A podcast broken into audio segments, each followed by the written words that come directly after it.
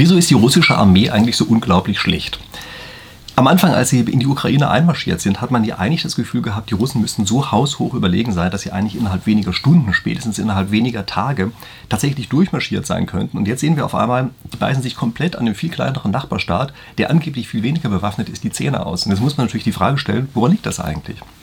Und es hat ein anderer YouTube-Kanal, dazu eigentlich relativ interessante Antworten gegeben. Also Visualpolitik heißen die. Ähm, ich verlinke Ihnen das auch unten in der Videobeschreibung, können Sie sich mal ein Video ansehen. Da haben die ein paar Sachen zusammen recherchiert, was ihrer Ansicht nach das Hauptproblem ist oder die Hauptprobleme sind innerhalb der russischen Armee. Also sind bestimmte Strukturen offenbar am Werk, die dazu führen, dass eben tatsächlich die russische Armee relativ ineffektiv wird.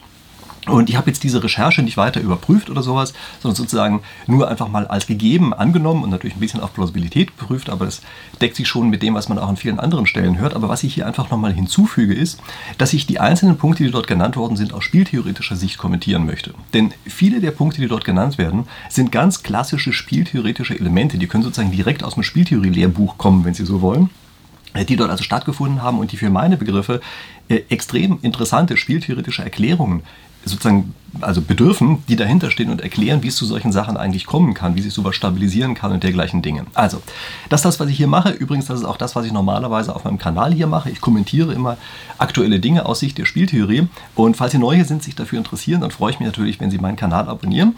Und für den Fall, dass Sie hier schon länger mit dabei sind und meinen Kanal abonniert haben, dann freue ich mich auch sehr stark, wenn Sie jetzt einfach vielleicht mal nochmal runtergehen, die Glocke aktivieren und auf die Art und Weise dann eben tatsächlich alle Benachrichtigungen von meinen Videos bekommen damit Sie auch immer schön informiert sind über die spieltheoretischen Ereignisse des Zeitgeschehens. Und jetzt steigen wir einfach mal ein in die Sache mit dem Krieg äh, Russland-Ukraine. Und dafür ist mir erstmal wichtig, dass man sich vorher nicht zu stark gedanklich auf eine Seite festlegt. Also klingt vielleicht im Augenblick komisch, weil wir ja alle sozusagen wie bei einer Fußballmannschaft, na nicht alle, aber sehr viele, wie bei einer Fußballmannschaft sozusagen eine Partei anfeuern, mitfiebern, dass die auch tatsächlich das schaffen und sagen, das sind die Guten und das ist unsere Mannschaft und hoffentlich gewinnen die. Und so sehr das vielleicht in der jetzigen Situation auch gerechtfertigt sein mag, möchte ich zumindest die warnende Stimme erheben und sagen, ist, das wäre nicht der erste Fall, in dem man die ganze Zeit eine kriegsführende Partei verteidigt hat, mit unterstützt hat, nur um dann festzustellen, na, die können sich ja auch gegen einen selber richten. Also seien Sie äh, vorsichtig damit, ganz einfach bei kriegerischen Parteien sich komplett auf eine Seite zu schlagen und dann plötzlich vielleicht in Zukunft mit großer Überraschung feststellen müssen, oh je, diese eine Seite richtet sich ja plötzlich gegen einen selber. Also die USA haben diese Erfahrung ja häufiger mal gemacht, die haben immer wieder irgendwelche Gruppierungen mit Waffen versorgt, dafür gesorgt, dass die plötzlich an die Macht kommen, nur dann festzustellen, kaum waren die an der Macht, haben sich gegen die USA gerichtet und es war sozusagen alles noch viel schlimmer als vorher war.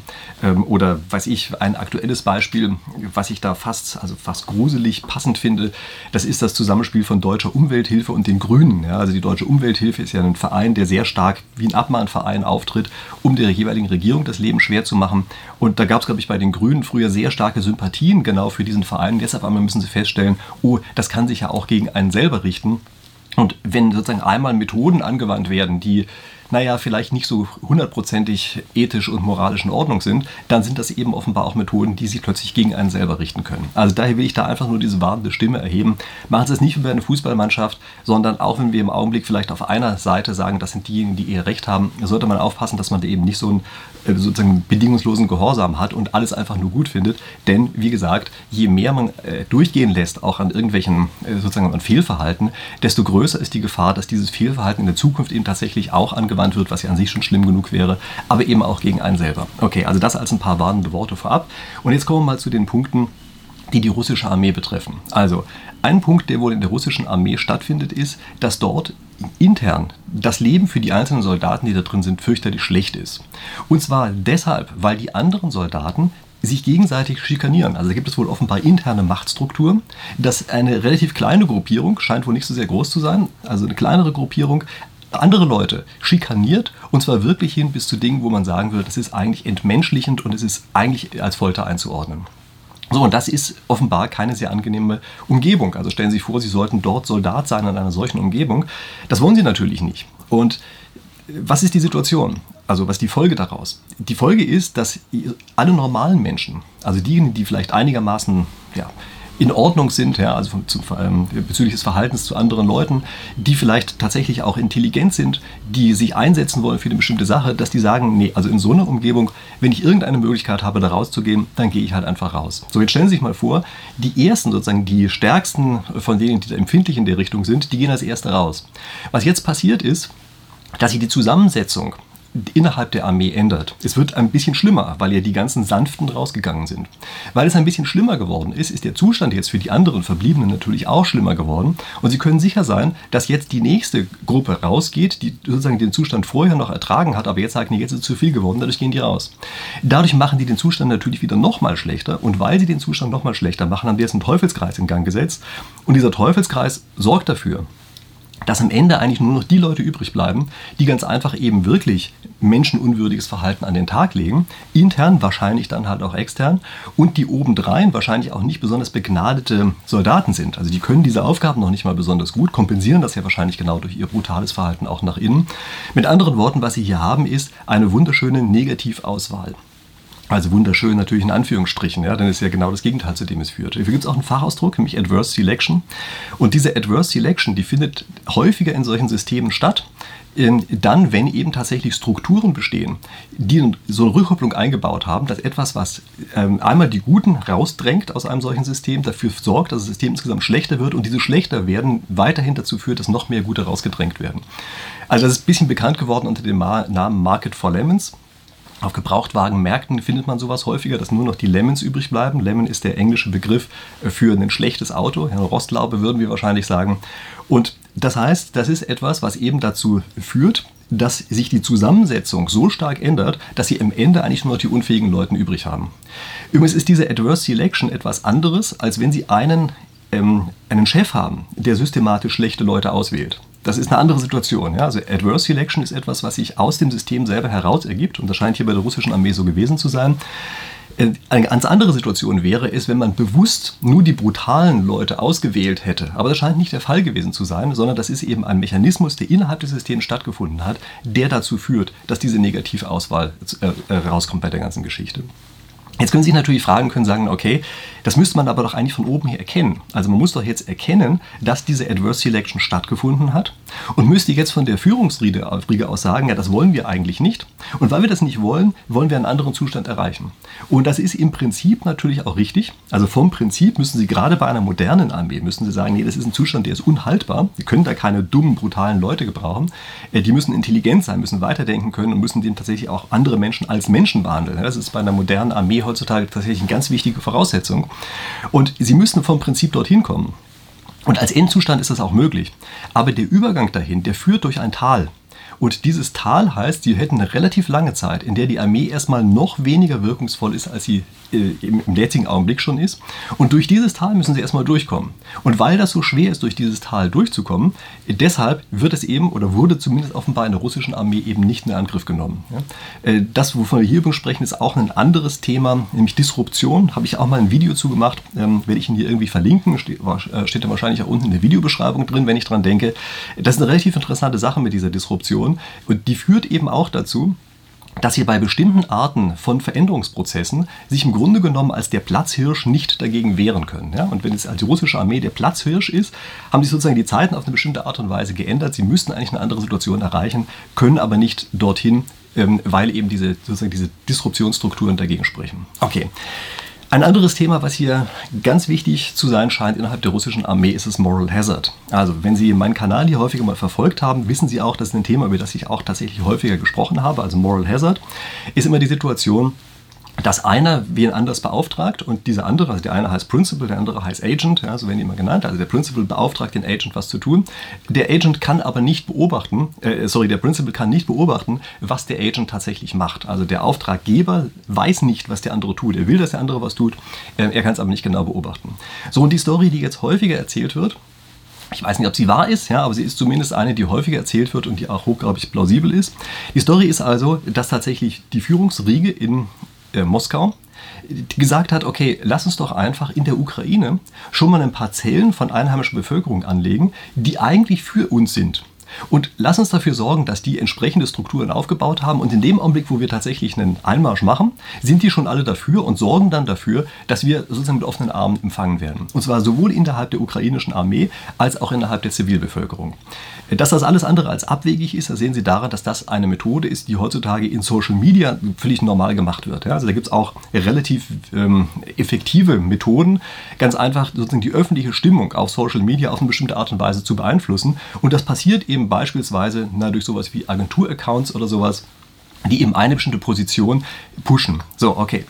Das heißt also, wir haben jetzt die Situation, dass äh, in, in Moskau andere Leute beauftragt wurden, Agenten, tatsächlich in dem Fall Agenten beauftragt wurden, ähm, so etwas vorzunehmen. Moskau kann aber nicht beobachten, was die Agenten vor Ort tatsächlich machen. Die machen es zum Beispiel mit Bargeldgeschäften und lauter solchen Sachen. Also jedenfalls Dingen, die nicht beobachtbar sind. Das ist ja auch der Sinn der Sache, das sind ja Geheimdienstoperationen. Das heißt, je unsichtbarer die sind, desto besser ist die ganze Sache. Was macht jetzt also ein solcher Agent? Ähm, wenn er die Situation kennt, na, er überlegt sich, naja, ich habe eine ganze Menge Geld, damit könnte ich jetzt diese entsprechende Zelle aufbauen. Ich kann es aber auch einfach selber einstecken oder vielleicht mir eine entsprechende eigene Clique aufbauen, die mir dann anschließend verbunden sind und so weiter. Ich kann es also selber einstecken und kann auf die Art und Weise etwas machen, was gar nicht meinem Auftraggeber entspricht. Denken Sie dran, der Auftraggeber in Moskau kann das ja nicht beobachten. Das heißt also, die Wahrscheinlichkeit ist relativ groß, dass wenn es diesen Auftrag gegeben hat, oder falls es ihn gegeben hat, ich will es vorsichtiger formulieren, also falls es diesen Auftrag tatsächlich gegeben hat, er vor Ort gar nicht umgesetzt worden ist und die Agenten vor Ort stattdessen sie in die eigene Tasche gewirtschaftet haben. Und dazu passt auch übrigens, dass als jetzt wirklich der Angriff stattfinden sollte, äh, haben die Agenten vor Ort natürlich ein Problem, denn dann würde es ja wahrscheinlich auffliegen, dass sie dort nicht ganz so korrekt gehandelt haben. Das heißt, die würden dann also versuchen wollen, diesen entsprechenden Angriff der russischen Seite zu verhindern. Wie macht man das? Na, zum Beispiel dadurch, dass man die Angriffspläne an die Amerikaner durchsickern lässt und dann hofft, dass die Amerikaner schon irgendwas machen werden, dass der Angriff nicht stattfindet. Und Sie erinnern sich vielleicht, dass gerade in der Anfangszeit, als ähm, der Krieg angefangen hat in der Ukraine, dass dort die, der USA-Geheimdienst unglaublich gut informiert war. Also das heißt, diese Story passt schon relativ gut zusammen, dass dort durch Moral Hazard tatsächlich auch die Ineffektivität der russischen Armee oder sagen wir Vorbereitung in dem Fall, ähm, dass die dadurch ausgelöst wurde. Und man muss jetzt noch was Nächstes sehen, nämlich es gibt natürlich auch immer interne Kommunikationsstrukturen. Und bei den Kommunikationsstrukturen, die in sozialistischen Systemen herrschen oder auch in einem schlecht organisierten Militär. Das scheint in Russland ja so der Fall zu sein, wahrscheinlich beide Dinge. Ähm, also in einer solchen Situation sind die, äh, die Strukturen so aufgebaut, dass jeder Einzelne einen Anreiz hat, jeweils zu lügen. Also stellen Sie sich vor, Sie sind der Entscheidungsträger vor Ort und es ist Ihnen eine Sache nicht so ganz gut gelungen. In dem Augenblick, wo Sie nicht beobachtet werden können, aber dafür bestraft werden würden, muss man sagen, wenn es nicht richtig gelaufen ist, dann werden sie natürlich immer nach oben hin berichten und sagen, alles ist super gelaufen. Das heißt also, sie haben hier den Fehlanreiz, letztlich eine Situation darzustellen, anders darzustellen, besser darzustellen, als sie in Wirklichkeit ist. Und das haben sie auf vielen Ebenen. Das heißt also, sie haben jetzt, dass von unten nach oben immer wieder Anreize bestehen, dass jeder Einzelne die Lage ein bisschen schönt und insgesamt zu gut darstellt. Und auf die Art und Weise passiert ist, dass diejenigen, die die Hauptentscheidung treffen, in dem Fall oben in Moskau oder bei den obersten Generälen, dass die im Grunde genommen völlig verzerrte Informationen haben und eben nicht mehr die richtigen Entscheidungen treffen können. Und das ist natürlich ein, ein Problem. Ja, jetzt muss man sich fragen, ja, wieso kann man das nicht einfach verhindern? Ne, das, also aus, ja, aus Sicht der Oberen. Und das Problem dabei ist eben, dass jetzt die, die einzelnen Handlungen, die dahinter stehen, die zu den schlechten Ergebnissen geführt haben, die sind zu wenig zuordnenbar. Also sie können jetzt zwar merken, dass sie irgendwie angelogen worden sind. Aber sie wissen nicht ganz genau, wer hat sie eigentlich angelogen, an welcher Stelle. Und wenn sie einfach alle gleichzeitig bestrafen, dann erreichen sie ja auch wieder nichts. Also sie müssen das schon irgendwie selektiv rauskriegen. Aber weil sie eben nicht beobachten können, was tatsächlich abgelaufen ist, müssen sie sich diese Lügen gefallen lassen. Sie wissen vielleicht sogar, dass diese Lügenstrukturen da sind, aber sie können eben tatsächlich nichts dagegen tun. Ähm, außer die Strukturen so zu ändern, dass sie eine sogenannte Anreizkompatibilität erreichen. Also anreizkompatibel, das heißt immer, der einzelne Entscheider muss einen Anreiz haben, tatsächlich etwas richtig zu machen. Zum Beispiel in dem Sinne derjenigen, äh, desjenigen, der ihn beauftragt hat. So, und wie kriegt man das in einer solchen Situation hin? Also stellen Sie sich beispielsweise einfach mal vor, Sie wollen jetzt dafür sorgen, dass ein General tatsächlich auch wirklich die vernünftigen Entscheidungen trifft, die der Situation angemessen sind, ähm, dort vielleicht auch selber entsprechend informiert ist und wenn er Ihnen Informationen zurücksendet, dass diese Informationen also entweder bedeutungslos werden für Sie selber, weil er die Entscheidungen trifft, oder eben tatsächlich die richtigen sendet. Na, es gibt eine ganz einfache Möglichkeit. Sie müssen in dem Fall den General einfach selber direkt an die Front schicken.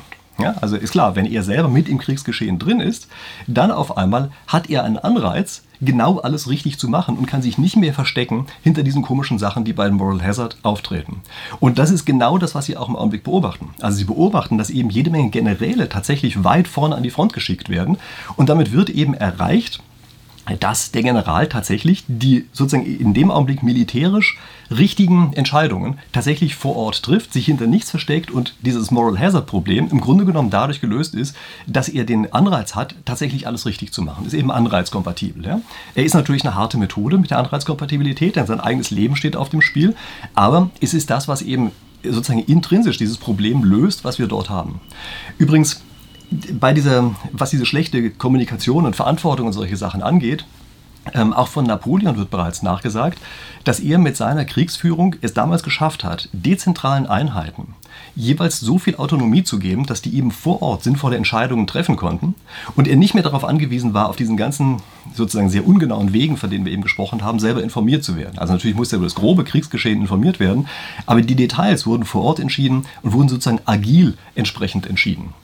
Und damit war wohl Napoleon ganz einfach sehr erfolgreich in seiner Kriegsführung und hat es eben geschafft, lange Zeit zumindest hinweg geschafft, äh, die anderen auch viel stärkeren Armeen oder formal auf dem Papier viel stärkeren Armeen doch eine relativ lange Zeit zu schlagen. also das ist so ein bisschen die Methode, mit der man versucht, eben rauszukommen aus diesem Moral Hazard Problem, äh, was sozusagen die, die Kommunikations- und Entscheidungsstrukturen angeht. Übrigens, wenn Sie sich ansehen, wie die Ukraine ähm, sich hier verhalten hat, dann haben die ganz einfach ja das bereits offenbar antizipiert. Die kannten diese Schwachstelle der russischen Armee und haben deshalb dafür gesorgt, dass sie die russische Armee diesmal anders bekämpfen, als sie das wohl beim ersten Mal gemacht haben. Sie haben diesmal es wohl so gemacht, dass sie sie tatsächlich absichtlich ein Stück ins Land reingelassen haben und dann aber sofort den Weg abgeschnitten haben, sodass die Einheiten jetzt auf einmal dezentral vor Ort hätten entscheiden müssen.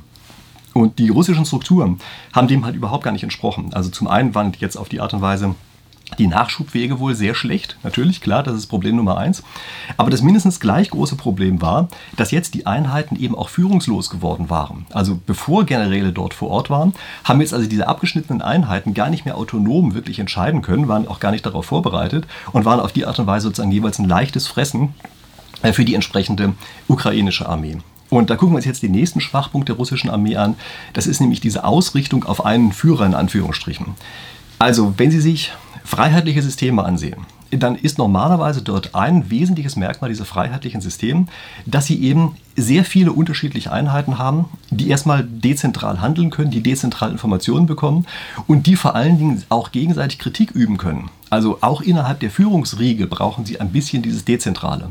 Wenn sie nur einen Führer haben, damit haben viele Völker keine so sehr gute äh, Erfahrungen gemacht. Und so ist es natürlich auch hier. Das heißt, wenn Sie einen haben, bei dem am Ende alles zusammenläuft, dann hat der auch kein Korrektiv mehr, das tatsächlich diskutiert wird, wie gut oder wie schlecht solche Maßnahmen jeweils sind. Und das heißt, diese sozusagen diese Dezentralität auch der Informationen und der Maßnahmen und der Diskussionen, die stattfinden, die führen normalerweise zu einer ganz erheblichen Qualitätsverschlechterung. Äh, äh, sorry, Qualitätsverbesserung natürlich. Ja? Sorry, also die Dezentralität führt zu einer Qualitätsverbesserung. Wenn wir sie jetzt nicht haben, äh, das verschlechtert es ganz, äh, ganz deutlich.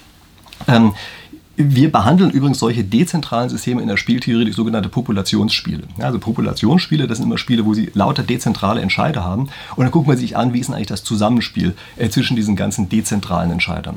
Äh, vielleicht noch ein paar andere Punkte, wo es so wichtig ist, dass tatsächlich unterschiedliche Informationen gegeneinander abgewogen werden. Zum Beispiel, wenn Sie sich die äh, Kernkraftwerke ansehen, dann werden Sie feststellen, dass es so eine Zeit des, der, des reinen Hurra-Optimismus gab, wo jeder gesagt hat, das ist die Zukunft, da darf man gar nicht gegen argumentieren. Und was jetzt passiert, ist natürlich, dass die Kernkraftwerke auf diese Art und Weise einfach gefährlicher werden, ja, weil man Schwachstellen übersieht.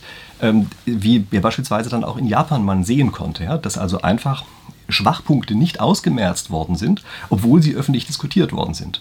Oder äh, gucken Sie auch bei den Corona-Maßnahmen das an. Ähm, dort ist es ja auch so, dass es praktisch die Diskussion, die öffentliche Diskussion dazu vollkommen unterbunden wurde und auf diese Art und Weise einfach Maßnahmen viel zu lange in einer bestimmten Richtung aufrechterhalten werden konnten, wenn man schon längst eigentlich gewusst hat und auch kollektiv gesehen hat, dass das so eigentlich nicht der optimale Weg ist. Also gibt es wirklich tausende von Sachen, die man da finden kann, bei denen es einfach von extremem Vorteil ist, wenn man Dinge öffentlich diskutiert und vor allen Dingen auch diesen ewigen Nörglern eine ein Plattform liefert, bietet, damit dieses Genörgel dazu führt, dass am Ende eben Sachen besser werden. Ist da auch neuerdings gerade eine ganz interessante Untersuchung ähm, veröffentlicht worden werde ich auch unten irgendwie verlinken in, ich glaube, ähm, weiß nicht, Harvard Business Review oder sowas, glaube ich, die haben darüber einen Artikel äh, auch gebracht.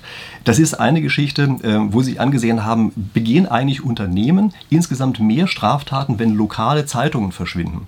Und die Antwort ist ja, so ist es, weil die direkte Kontrolle ganz einfach schlechter geworden ist und diese Kritiker sorgen eben dafür, dass tatsächlich auch Maßnahmen insgesamt besser werden. Okay, gut, also das als Einschub dazu. Und jetzt gucken wir uns mal an, wie ist das eigentlich, wenn Sie einen Diktator haben in irgendeiner Form. Ja? Sie haben also einen, bei dem alles zusammenläuft, dann ist der natürlich auch gleichzeitig ein Single Point of Failure.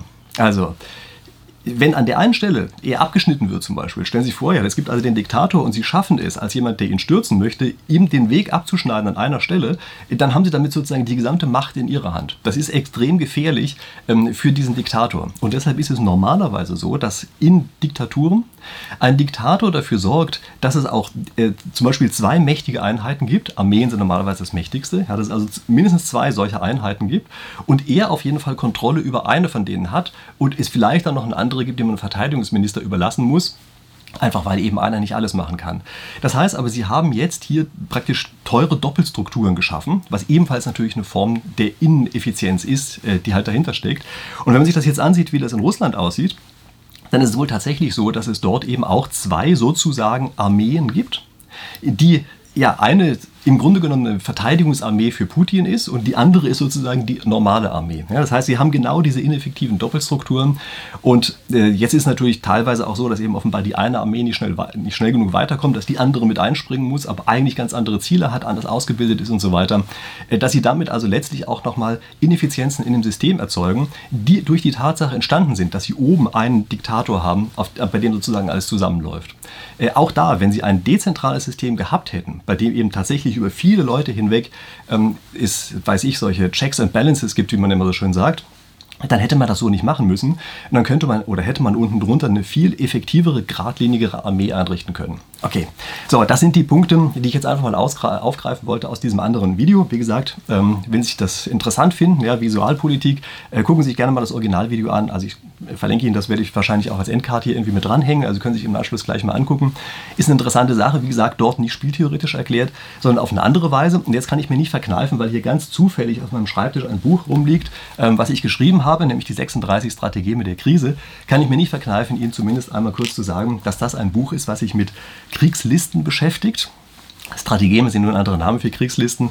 Und vielleicht ist es etwas, was Sie ja auch interessiert. Also falls ja, gucken Sie auch gerne in der Videobeschreibung unten nach. Da habe ich auch einen Link zu diesem Buch. Wie gesagt, könnte sein, dass es Ihnen gefällt, ähm, wenn Sie es denn lesen. So, und ähm, jetzt bin ich gespannt auf Ihre Kommentare. Likes freuen mich natürlich auch immer. Und Sie können sich auch gerne, wie gesagt, das Originalvideo, Ausgangsvideo, muss man sagen, Original ist hier falsch, das Ausgangsvideo äh, vom Visualpolitik einfach mal ansehen. Und in dem Sinne, ähm, wenn Sie bis hierhin zugehört haben, dann werden Sie wahrscheinlich sowieso schon meinen Kanal abonniert haben. Wenn nicht, können Sie jetzt noch kurz nachholen, damit wir uns dann hier in aller Frische in der nächsten Woche wiedersehen. Bis dahin.